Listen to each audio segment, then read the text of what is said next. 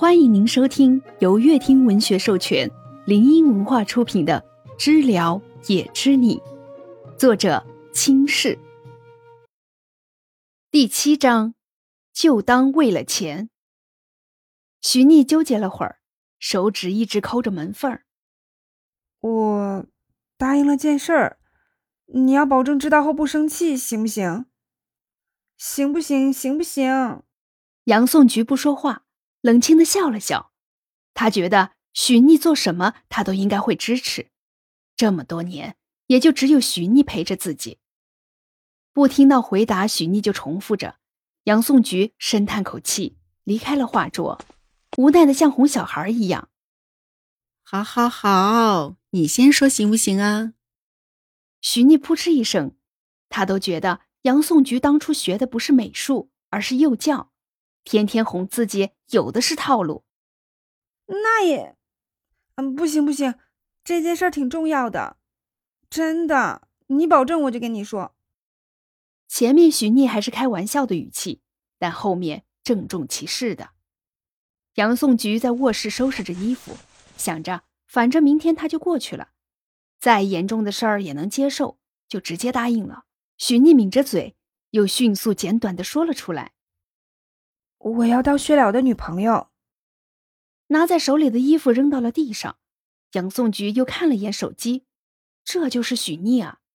想骂他，但想到了刚刚许逆说的，他见了薛了和江聘也，薛了不可能刚见面就复合的，就算薛了变了，许逆也不会那么轻易的答应，那就只剩他了。杨颂菊压抑着心情，努力恢复温柔的语气。江聘也找你是为了薛了？许逆太了解杨颂菊了，他生气了，许逆就只能心虚的低头靠着门扭捏着。算是也不是，也有我想去找的成分。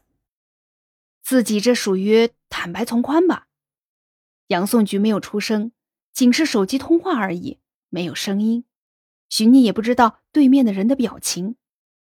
你抬头看看天，春城今晚没有月亮，江城的月亮很亮，我们没在同一片天空下。杨颂菊的声音很平和，没有起伏。许逆照做，抬头，很亮，很圆。很快，层层云围住了月亮。许逆对着没有光的天空笑了，对着杨颂菊说话。江城没有月亮，我们在一片天空下。杨颂菊站在落地窗边，气消了点儿。许逆比他还会哄人。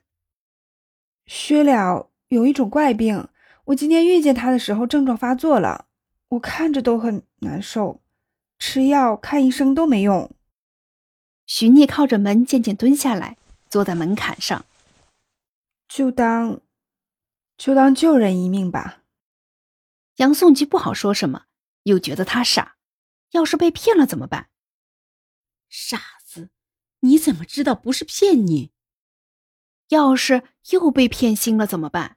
许逆一只手放在腿上，揪了根粘在裤子上的头发，就自信地说：“要是假的，江平也会找我。他们都心知肚明，两人之间关系不好。你确定你只是为了救人吗？”杨颂菊的问题让打算起身的徐逆停住了。说实话，不确定。许逆没说，只是又把问题给了杨颂菊。为了钱，为了人命，你相信哪个？钱。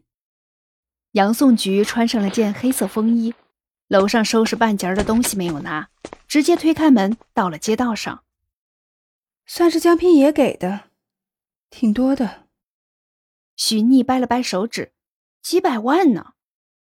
杨颂菊坐在出租车上，像是没有听见许逆的解释，回答了上句：“我哪个都不信。”又随便谈了些，就挂了电话。许逆关上门，简单洗漱就上床躺着了。他在睡梦里梦见杨颂菊来找他了，梦没错。早上五点就有人敲门，许逆睡眼惺忪。打开门就被杨颂菊抱了个满怀。本章已播讲完毕，喜欢的宝贝儿们点点订阅加收藏哦。